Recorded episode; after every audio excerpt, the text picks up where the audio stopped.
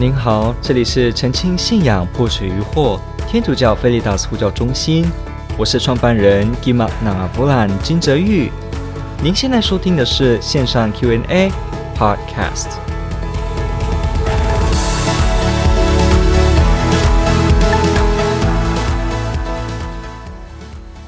怎么证明天主教是基督亲自建立的教会，而由宗徒一脉相传的教会呢？有历史文献证明吗？没有错，这个就是强烈的历史证据，我们才能够知道的。如果没有历史学的证据的话，那我们确实是不知道。首先呢，如果您在这个网络上面去打，你说 Founder of Church，如果你去看这个所谓的各个基督宗教宗派的创立者以及创立时间的这个表，你会发现。呢，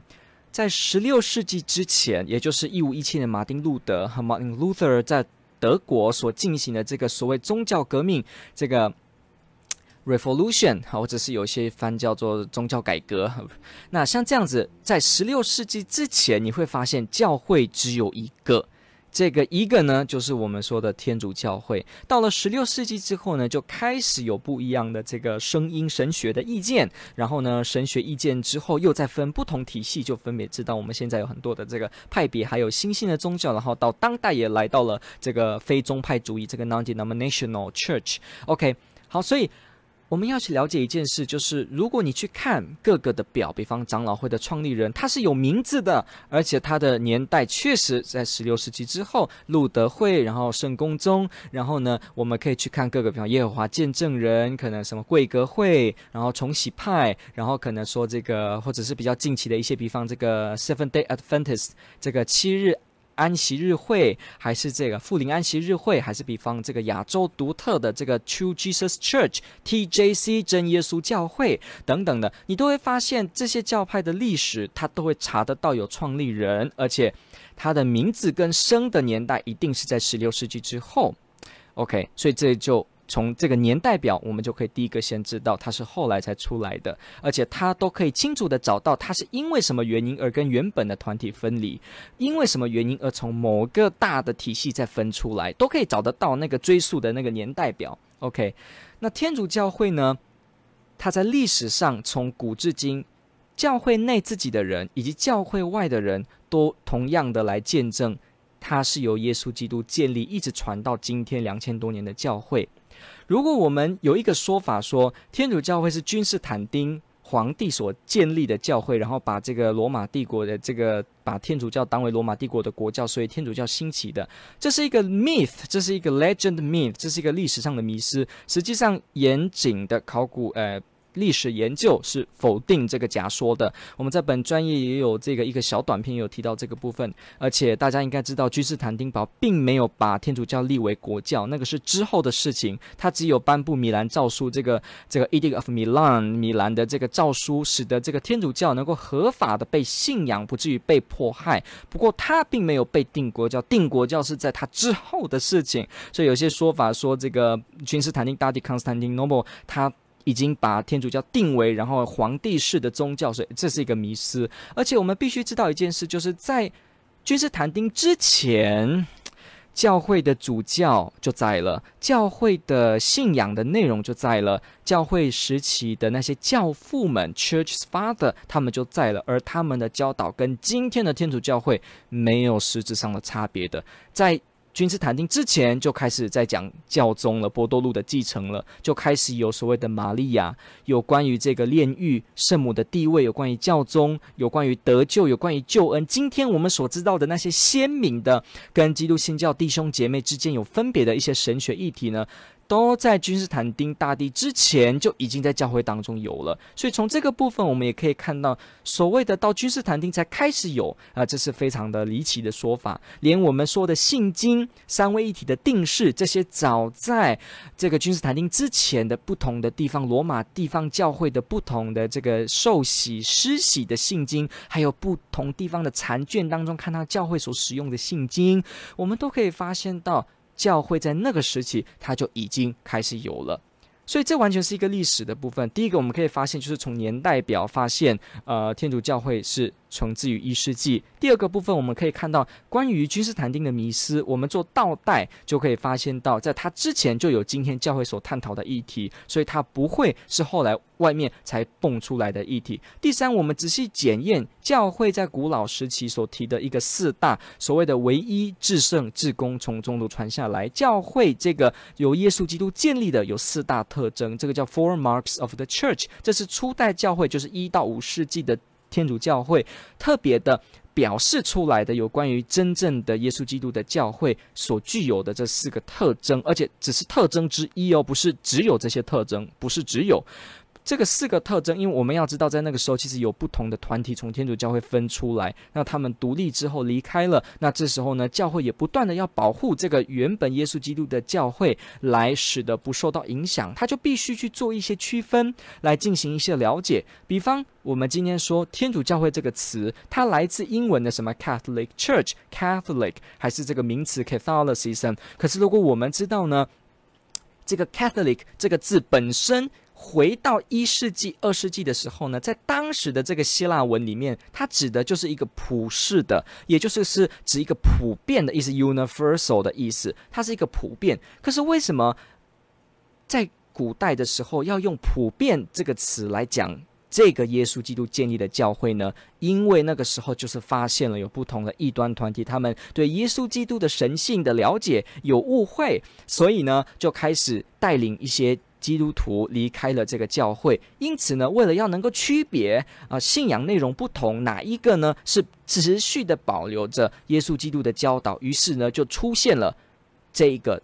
Catholic Church 这个词。我们知道天主教会这个词在历史上第一次被使用，我们说 Catholic 这个字哦，第一次被使用就是在这个。二世纪初期的这个 Antioch Bishop Antioch of Ignatius，这个 Ignatius of Antioch 就是这个安提约基亚的一个主教，叫做伊格纳修，可能中文翻叫伊纳爵哈，Ignatius 伊纳爵，他是一个教父哈，啊，据说这个若望的弟子。那他呢，这个主教呢，他就曾经为了这个许多团体离开教会的分别，他必须要做一个清楚的划线，于是他就说了，基督在哪，哪里就有天主教，哪里就有 Catholic Church。然后呢，这个这个主教呢，他也常常提到说。主教在场才可以进行，没有主教，没有这些中途副手的这些继承人呢，那就不能进行任何事情。从这个时候就可以开始看到，在二世纪初期哦，也就是第一代的门徒之后，我们知道若望可能这个西元九十年写了这个，我们知道这个西元九十年成书的若望的这个第四部福音，这个 Gospel of John。那在这之后呢，这个最晚的门徒若望啊，这个承接那个时期就开始有这个主教的制度，然后我们说的。这个主教，然后这个执事长老这样子的一个体制开始就有，而且一直就是有。然后呢，由这个宗徒传下来，一代一代的传，然后把这些道理呢慢慢传下来。而且那个时候是没有圣经的，我们必须知道，圣经是在三四世纪哈，三世纪、四世纪开始才成书的，在那个时候是没有的。所以大家靠什么的信仰呢？难道突然从君士坦丁的时候蹦出来吗？当然不是，那个时候的信仰就是透过教会，教会的口传礼仪当中的传。成嘴巴的传述叫口传，还有呢，教会的主教保留下来这些信仰的内容，你知道吗？必须告诉大家一件事情，您知道吗？新约的圣经这件事情，如果今天新约圣经完全都不见了，没有新约圣经，请问还有没有办法找到新约圣经的全部内容呢？可以，就是教父的著作。什么意思？如果我们把教父初代的这些主教们他们的著作当中，他们常常著作会去引用一些圣经的内容，他会去引用说，哎，哎，哪里有写耶稣讲过什么等等。如果我们把光是单单的把光是单单的把教父们的作品全部收集起来，把里面提到的这些引用。福音也好，保禄的说法也好，全部集合在一起，就足够拼凑成一本新约圣经哦。只有少数几个，而且还跟这个教义没有什么相关的几个少数非常少的经文，其他全部都可以说整本圣经的内容都在。教父们的作品中分散开来，所以光是这些初代教会的主教就足以的作品，可以把圣经的内容哦、新约圣经总刮起来。所以你可以发现到，在那个时期还没有圣经成书的时期，教会的主教就是进行这个传承。辩证。分辨的工作，而这些主教一代一代的相传，他们才有一个基础，知道哪些是来自耶稣基督所传。于是，再用这个基础来断定三世纪、四世纪的时候，开始断定哪些书卷是属于圣经的，哪些书卷是不属于圣经的。这个部分才促成了圣经的出现。所以我们才有一个很响亮的话说。Bible is the Catholic book，这是历史的事实。圣经是天主教的书籍，是因为圣经就是在天主教会的传统之下所去成文出来的一个成文的传承。所以，我们从圣经、从教父、从早期教会的体制，就发现天主教一直就有了。再来，我们说的这个 Four Marks of the Church 四个特征：唯一 One 至圣 Holy。从中呃大公 Catholic，然后呢从中途传下来 Apostolic 这四个特征呢，今天的天主教会都完全的一脉的在五百年前、一千年前、两千年前都继续过着这样子的四个记号。教会的一致性一直强调这个一，教会只有一个，教会没有分裂，教会一直是一个，实质上的是一个。然后呢，教会的至圣，教会是耶稣基督的敬佩，还是将来在末日的时候呢，与基督呢能够呢再次相见的一个新郎与新娘。然后我们看到这个呃，他的至公性，教会一个要传遍大地，马窦福音二十八章，教会第四个特征说的，它是从中途传下来的，没有错。新约圣经我们开始看到中途们开始按手覆手，把第一代的主教就是中途们哈，apostolos，所谓的 apostle，所谓的中途或者是基督新教翻译叫使徒，慢慢的透过覆手传承下来，一代又一代传承下来，以至于到今天的主教都能够经由他的回溯法，用回溯的方式那，source back 的方式，可以把主教的名单。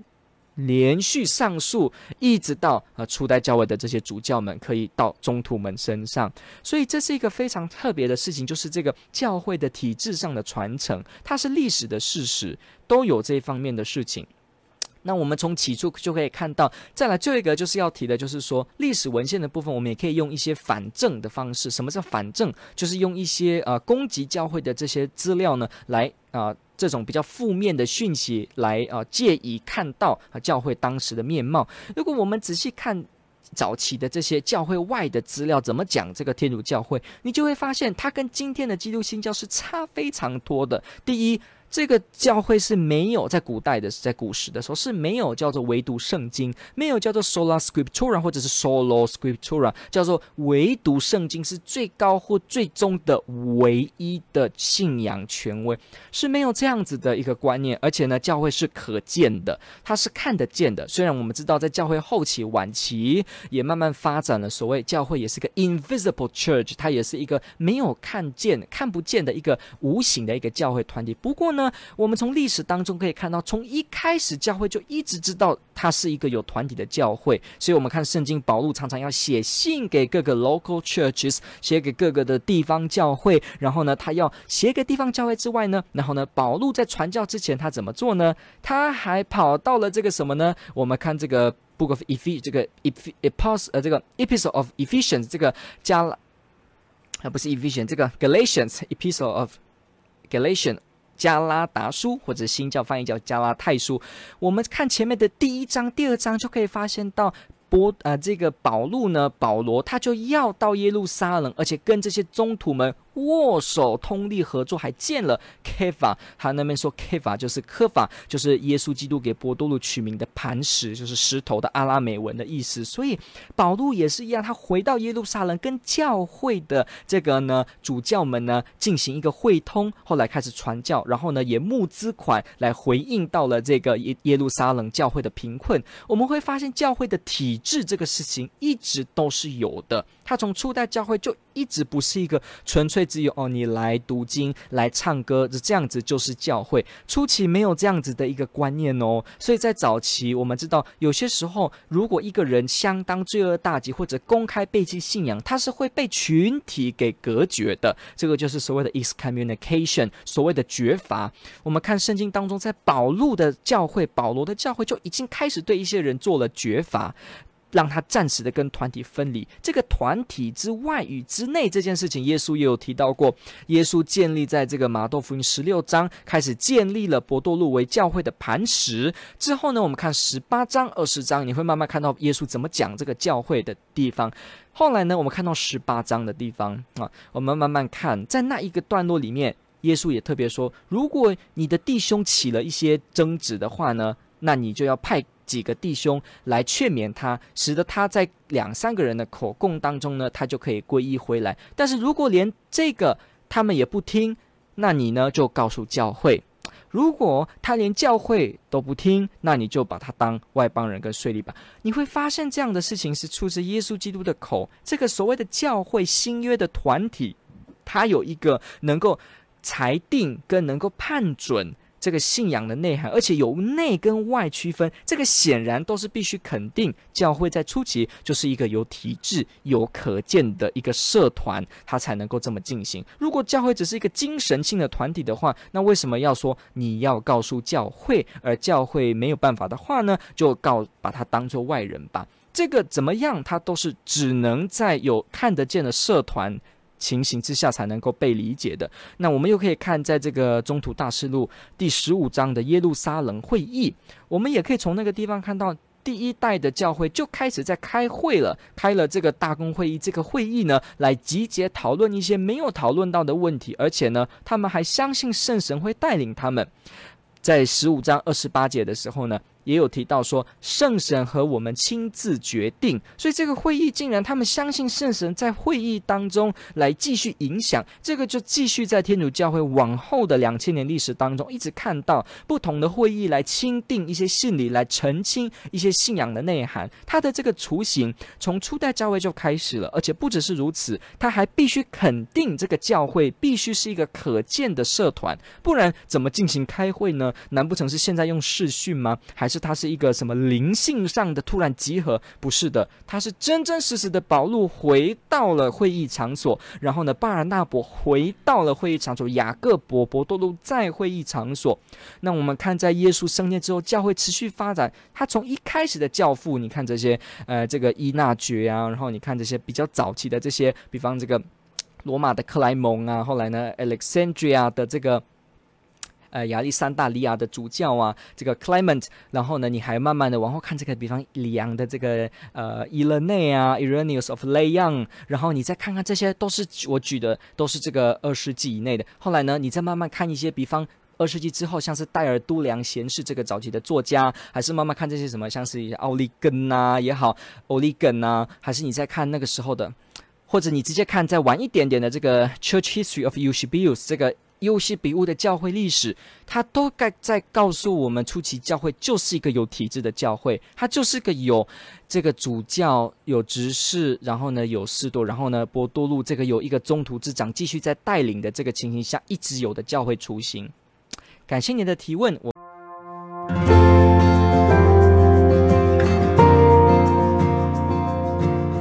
感谢您的收听。若您喜欢本系列节目，支持护教学与福传相关推广，